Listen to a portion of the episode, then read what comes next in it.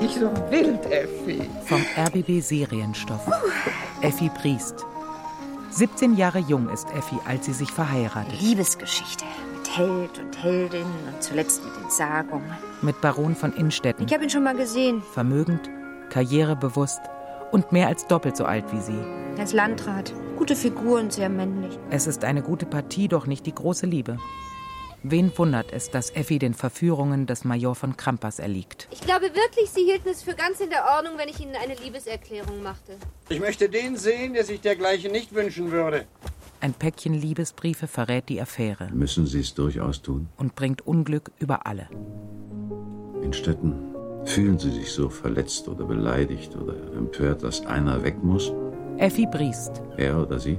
Eine Geschichte um Liebe und Konventionen von Theodor Fontane. Einfühlsam inszeniert von Rudolf Nölte. Mit Cordula Tranto als Effi Briest. Oder ob sie nicht doch vielleicht zu jung war.